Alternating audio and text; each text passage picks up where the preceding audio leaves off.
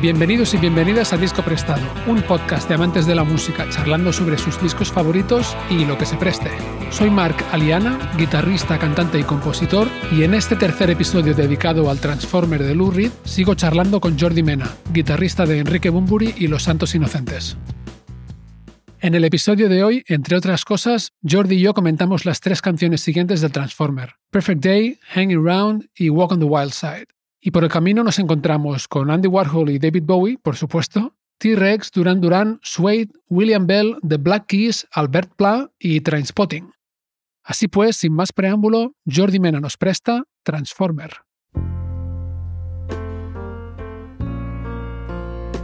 Y nos vamos a Perfect Day, que es una escena completamente distinta, ¿no? Sí, es, bueno, Perfect Day es temazo. Just a perfect day. Drink sangria in the park. And then later, when it gets dark, we go home.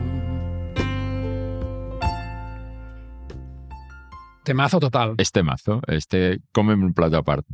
Aquí, otra vez, volvemos a, a Mick Ronson, pero no con la guitarra, sino con el piano. Ujú. El pianista es Mick Ronson. Lleva la canción, luego hay unos arreglos de cuerda y es una cosa maravillosa. Es un- ese día perfecto es, bueno, con quien tú quieras pasarlo, ¿no? Comienza con una frase que es muy graciosa, que siempre me ha hecho mucha gracia, lo de que, que es un día perfecto tomando sangría en el parque, ¿no? Exacto, sí. Sangría, ¿no? Dices, ¿cómo? ¿Sangría? Ah. Es una cosa que nunca he entendido cómo en 1972 Lou Reed pone que tomaba sangría en el parque. Ah, es verdad, no lo había pensado. Siempre me ha llamado la atención. Sí, ¿Sangría? sí. Que están de aquí. Pero es que dice sangría, ¿eh? Sí, sí. Y es sangría. No, no, no sé si hay otra bebida en Estados Unidos que se llame sangría, aparte de la pronuncia. Sangría. Sangría. ¿no? Sangria in the park. Sí, sí. No, no, es, es verdad, no lo había pensado, pero claro, esto es antes de la superglobalización ¿no? que tenemos ahora. Eh, Claro. sí, sí. Mira, él estaba ahí puesto ¿eh? con bebidas españolas. Pues seguramente. pero, pero vamos, esa España de Franco de 1972, no sé yo en Nueva York cómo le llegó esto a él. Es verdad, es verdad, claro, que de- encima de eso, que aún estábamos ahí tan cerrados, sí, sí. Ah, era una época gris, vamos, y gris por muchos motivos. Ya, Había personajes grises también que te daban palos. ajá. Sí, sí. Bueno, pues sí, eh, dice la letra, ¿no? Simplemente un día perfecto, beber sangría en el parque Hmm. y luego cuando oscurece nos vamos a casa. Está como describiendo con este ambiente como muy de ensueño, ¿no? Una escena muy idílica, pero muy mundana también, ¿no? Al mismo tiempo. Sí, de una pareja, bueno, es un día perfecto, Mm. qué bien estoy de pasarlo contigo. ¿no? Sí, sí, sí. Aquí entramos también en esa dualidad, porque sobre el texto, ¿no? Eh, Dice, just keep me hanging on, ¿no? Dice, bueno, me tienes, estoy colgado de ti, ¿no? Y entonces ahí ya, pues, mm, también podría tener esa vertiente más hablando sobre, sobre su adicción a la heroína, probablemente. Pero bueno, mm, depende cómo lo tomemos. Pero eso está ahí flotando. Él ha dicho explícitamente que no es sobre drogas, que la canción es exactamente lo que parece, ¿no? Una canción de amor y... Me parece bien y si es lo otro también me parece bien. Porque todos conocemos ese tipo de ambigüedad en los textos que uno lo toma como quiere. Ya. Esta canción fue la cara B, curiosamente, de Walk on the Wild Side. Pues imagínate qué single, ¿eh? Ostras, Sí, sí. pedazo single. Porque normalmente las caras B siempre se ponía la morralla. Y en este, hostia, Ya ves, ya ves. madre mía. Oh,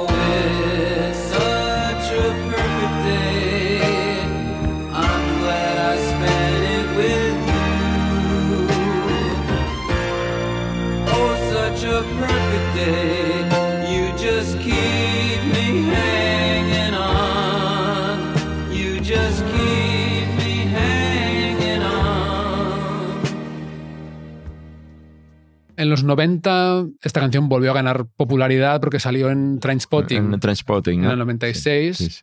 Y luego también hicieron un vídeo así como de mucha gente para, no sé qué era. algo Era benéfico, ¿no? era algo benéfico. Sí, salía, de- pero, mm, o sea, desde Elton John a, qué sé, montones de personas cantando un trocito, fragmentitos de la canción. Un poco We Are the World, ¿no? Pero Ah, sí. de otra manera. Bono, hay un cantante de ópera por ahí, hay incluso una boy band Boyzone, Sí, Tom Jones, Robert Craig, curiosamente, sí, sí. sí. a Eh, Susan Vega, Brett Anderson de Suede. Sí, sí, es una, Ese, una pasada. Just a perfect day. Feed animals in the zoo. then later a movie too, and then home. Oh, it's such a perfect day. I'm glad I spent it with you. Para mí no tiene más importancia. Yo, No. la verdad es que no. La canción original es imbatible. No, es que no puedes tocar esas cosas. mm. Pero bueno, un tema benéfico, vale, me parece bien. Sí, es benéfico, claro, el único sentido que puede tener, ¿no? Yo creo que a nadie le gusta escuchar una canción donde cada frase o cada media frase la canta un cantante distinto que no tiene nada que ver con el otro a veces, ¿no? No sé, a mí musicalmente no... Mm, A mí me pone un poco nervioso, la verdad. Mm, a mí también. Es que incluso cuando compro un disco, yo todavía compro discos, tengo que Ujú. decirlo. ¿En vinilo? Sí, en vinilo. Ujú. Sí. Nunca he dejado de comprar discos, pero incluso compro discos de, de cosas que salen ahora. No voy a. Bueno, a veces de segunda mano, si encuentras algo antiguo que no lo tienes, pero a mí me sigue gustando. Yo, a ver, uso streaming, por supuesto, pero cuando tengo algo que estoy enganchado y, y digo, hostia, este disco lo estoy escuchando mucho, voy y me lo compro. Porque quiero tenerlo, quiero tenerlo y quiero contribuir a que eso no desaparezca Ujú. hablamos de las colaboraciones. Yo personalmente es que incluso cuando compro un disco de un artista, no me acaba de gustar que haya demasiadas colaboraciones en, en un disco de un artista que yo compro, ¿no? Llámale duetos o no sé. No, es que yo si quiero escuchar un disco de un artista, la verdad es que quiero escuchar a él. Y pocas veces me ha apasionado mucho un- unas colaboraciones. Con los instrumentos es muy distinto, pero con la voz no me acaba... Bueno, Ya. también es una cosa mía. No, de hecho, a mí me pasa lo mismo, ¿eh?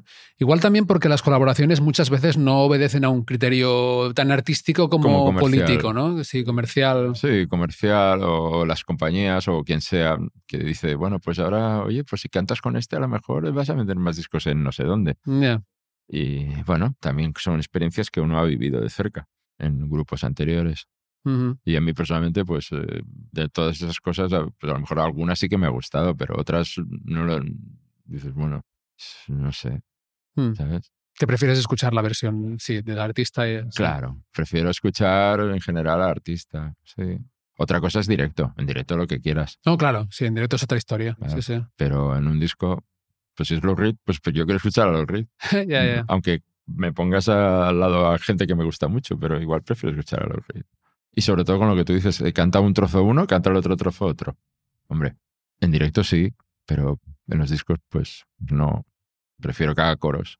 Mm. Mira, está Bowie todo el disco y en ningún momento tiene ese protagonismo. Perfectamente David Bowie podía haber cantado una estrofa de Perfect Day, pero no lo hizo. Por algo será. Pues sí. Y hablamos de versiones de esta canción. ¿Has escuchado la de Duran Duran? No, no, no. Hay una versión de como del 97. Just a perfect day.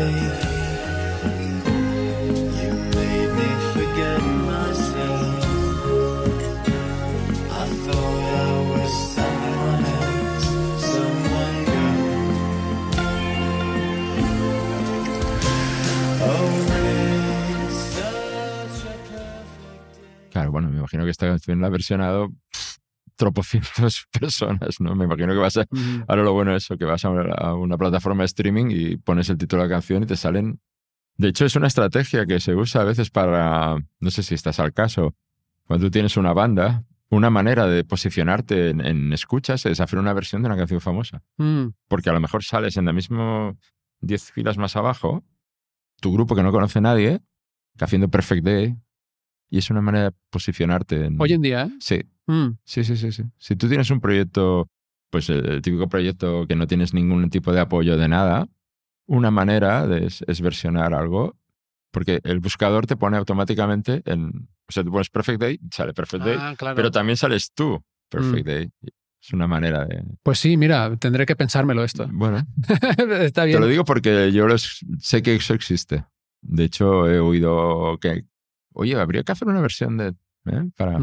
Pues mira. Sí, no, ya no, sabes. tiene, tiene sentido, mira, sí. Eh, consejo de Jordi Mena para... No, no es un consejo, a mí no es algo que me guste ni que defienda, ¿eh? Mm. pero es una estrategia. Es una estrategia, sí, sí, por lo menos. Mm, A mí, pues ya digo que no, no, porque si uno va a presentar su proyecto, lo normal es que presente su proyecto, sus canciones y no, vers- no coja una versión de una canción mítica, porque normalmente se buscan canciones que tengan millones de escuchas. Mm.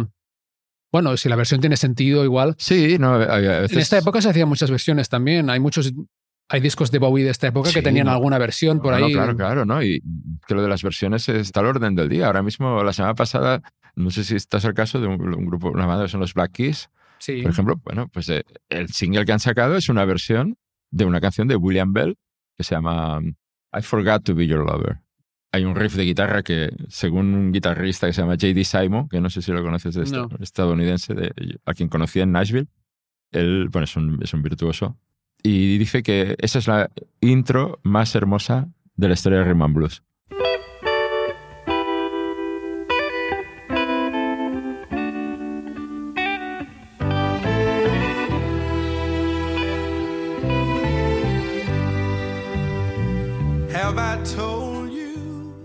I Forgot to Be Your Lover, de William Bell. Pues bueno, hay que decir que Dan Auerbach con Black Keys eh, reproduce fielmente, bastante fielmente esa intro.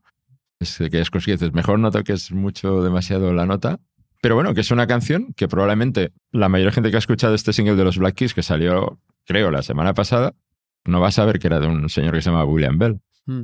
O sea que lo de las versiones sigue estando a la orden del día. Pero bueno, cuando lo hace un grupo consagrado como los Black Keys, es otra cosa. No es tan estrategia igual, ¿no? No, no creo que vayan a buscar, eh, porque la versión de William Bell seguro que ahora mismo ya tiene muchos menos escuchas que la de Black Keys.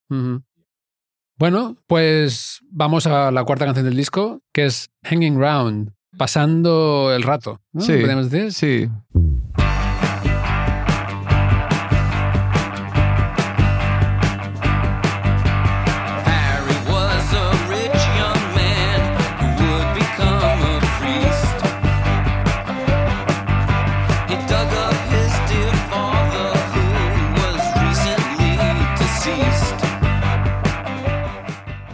bueno, tal vez sea una, entre comillas, una canción menor, ¿no? De, Mm. Si podríamos hablar de canciones mayores y menores, claro, viene después de Perfect Day y creo que después precisamente de Hanging Around viene el pelotazo máximo del disco. Entonces, bueno, está ahí, es una descarga muy chula, yo creo que es un buen complemento y no sé, no sabría qué más decir de Hanging Around. Sí, es como lo que se llamaba mm, antes, sobre todo un álbum track, ¿no? O sea, Hmm, no, no es que sea de relleno, pero No. tiene sentido allí. Sí, sí, sí. Sí. A mí me recuerda un poco a Suffragette City del Ziggy Stardust. Sí, sí, sí, Ese también. ritmo. Sí, sí, ese ritmo así un poco acelerado. Sí. Sí, sí, también. Y bueno, y, y muy glam, muy glam, muy T-Rex también, el, También. el tipo de riff. Sí, a ver, que es un, cualquier músico mataría por una canción como esa, ¿no? Pero dentro de, de esa hilera de canciones sacas, pues queda como algo un poco más menor, ¿no? Pero, pero bueno, los puedes escuchar y disfrutarlo. Tiene también que ver algo con, con MC5 a lo mejor, con este tipo de, de sonido más eh, Detroit también. Sí, la letra parece en este caso que se burla de algunos personajes de la Factory de Warhol. Sí, sí, yo creo que ahí eh, eh, debe tener mucha amiga si has conocido un poco ese ambiente, me imagino. Pero bueno, eso es lo que hablamos, pues tal vez es un tema que no da pie a tantas interpretaciones, a lo mejor. Yeah. No, es más de mm, como storytelling, ¿no? De, de contar una, una historia. Eso es. Es graciosa, la verdad. La letra es muy graciosa. Sí, sí, sí, sí. La primera estrofa dice algo así como Harry era un hombre, un joven rico que iba a convertirse en cura, iba a hacerse cura. Eh, desenterró a su querido padre que acababa de morir. Y esto, esto aquí hace, utiliza un recurso que me gusta mucho también, que te dice esto, tú te lo imaginas desenterrándolo, Claro, te estás haciendo. pero la siguiente frase cambia el sentido, ¿no? Dice, lo hizo con cartas del tarot y una mente mística como en sintonía, ¿no? En sintonía mística. Sí. Y bueno, y luego enlaza esto con la siguiente estrofa, que es otro personaje. Es, es graciosa. Sí, sí, sí, sí. Y como son también las canciones de este disco, son cortitas y... Sí, y- la verdad es que pasa muy bien el disco. Es una delicia escucharlo de arriba abajo, Mm. porque es que, aparte, yo creo que te pone de buen rollo este disco. Ajá, Sí, Y tiene un comienzo de una. Es que termina de otra manera que cierra el disco perfecta con el Good Night Ladies. Y es que todo tiene un sentido. Aparte, como yo vengo del vinilo, las dos caras tienen un principio y un final. La primera cara termina con Walk on the Side y la segunda cara se abre con Make Up, que también es una canción muy especial, muy, muy juguetona. Sí, sí, sí. Y bueno, aquí el estribillo se dirige a estas personas que no, ah, sigues pasando el rato mm, a mi alrededor o conmigo y, y no me alegro tanto de que me hayas encontrado. A mí me, me gusta. Sí, no, es, es muy- es- es seguramente, seguramente obedece a, a aventuras pasadas por Lou Reed y con, con estos personajes Sí, tan curiosos seguramente. Y en esa escena tan probablemente tan caótica, tan divertida. sí. Es perpéntica de, de algún Sí, modo también. Probablemente también, sí. Eh. sí. Me gusta mucho la frase, aún haces cosas que yo ya dejé hace años. Ah, ya, claro. Sí. claro. Sí, eso, eso sí que se puede aplicar a, a muchas cosas ahora actuales también, desde luego.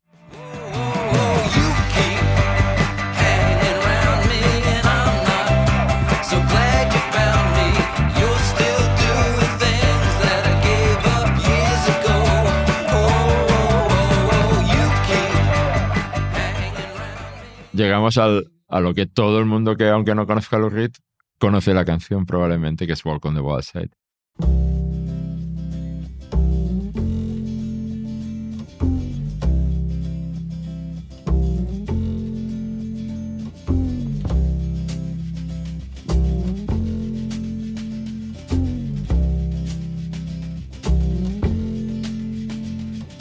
Holly came from Miami, FLA. Hitchhiked away across USA. Plucked her eyebrows on the way, shaved her legs, and then he was a she. She says, Hey, babe, take a walk on the wild side. Paseo por el lado salvaje, ¿no? Pues tal cual, tal cual lo describe. eh, una descripción de una serie de personajes de la Factory y una invitación a abrirte a ese lado más salvaje, más oscuro y a disfrutar de eso. Y a dar visibilidad también a ese tipo de personajes porque muchos de ellos, volvemos a lo de antes, de la ambigüedad sexual, ¿no? Empieza con, creo que es eh, Holly. Holly came from Miami, FLA, ujú. ¿no? Viene Sí. De Florida Holly vino de sí, Miami, Florida. y hace autostop y llega hasta Nueva York, ¿no? Sí, se depila las cejas. por el camino y dice una frase muy buena. Dice entonces, he se convierte en she, ¿no? Ah, No sé cómo exactamente lo dice, pero Sí, sí, o sí. sea, está hablando de, pues, del transformismo, ¿no? De la persona que visualmente su apariencia pasa de hombre a, mujer o a, bueno, a ese espacio intermedio, ¿no? Sí, y en el caso de esta canción, a diferencia de otras, los personajes tienen sus nombres reales, parece. Sí, parece ser que sí, porque se ha hablado mucho y, bueno, en realidad eh, por ahí se puede encontrar documentación. La persona, Holly, aparece en una entrevista diciendo "Ostras, que, oye, que me han dicho que hay una canción en la que hablan de ti. Y entonces ella escuchó la canción, él o ella, digamos, escuchó la canción y, y- y, ostras, pues sí, sí, y es verdad, yo hice autostop, pero ¿cómo, ¿quién le ha dicho que yo me depilé en el viaje? Bueno, Sí, como lo sabe Lou Reed, ¿no? Sí, Exacto, sí. como- es graciosísimo. Y ahí Sí. es donde está la, la famosa expresión esta de, de Giving Head, ¿no? De la Candy Darling, creo que era. Candy, la segunda estrofa, sí. Sí, But she never lost her head even when she was giving head, ¿no? sí, eh, él nunca perdió la cabeza incluso cuando estaba haciendo una felación a Sí. alguien que normalmente en el, en el backstage o en la parte, digamos, entre bambalinas, ¿no? Un poco... Sí. Bueno, Ujú. tú habla de ese tipo de personajes con ese tipo de acciones, otro que era un chapero, me parece. Little Joe, ¿no? Little Joe, que creo que es, no sé si era Joe Alessandro, este era un actor. Entonces, eh, en alguna película que haría para de, de los que filmaba Andy Warhol, probablemente eh, cogió la, la escena del personaje y es lo que describe. O sea, lo que hace Lou Reed es intercalar, poner a estos personajes en la canción, eh, hace el, el hilo narrativo de la canción y describir esa escena que era absolutamente transgresora. Ujú. Y lo que pasa es que está acompañada por un ritmo de, de batería con escobillas muy sencillito, con una guitarrita acústica así muy sencillo. Y la parte musical, lo que hay que hablar de esta canción es del bajo. Mm. Los bajos, ¿verdad? Los bajos. Sí. Sí. Esto tiene miga porque David Bowie llamó a, bueno, o David Bowie, Mick Ronson o quien fuera, conocían a Herbie Flowers, que es el bajista que interpreta esta canción. La mayoría de canciones del disco también. Ujú. Este señor era un músico de sesión. Entonces hay, un- hay una anécdota muy buena porque él grabó el contrabajo y entonces dijo, como cobraba, no sé, era muy poco, no sé, era 12 libras por hora o algo así, cobran por horas estos músicos, supongo que lo sabes esto, ¿no? Sí, Entonces dijo, si hago double track, cobro el doble.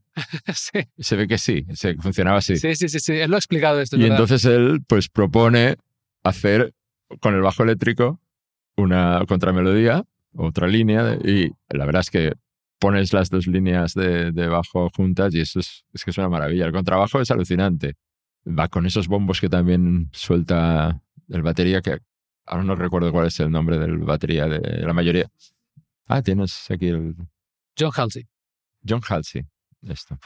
Pues es el batería de, la mayoría de canciones. Creo que no de todas, pero bueno. Hay dos bateristas más, Barry de Sousa y Richie Dharma. John Halsey es el que sale en el Classic Albums, en el Sí, este, documental. este es el que, digamos, el que grabó más canciones.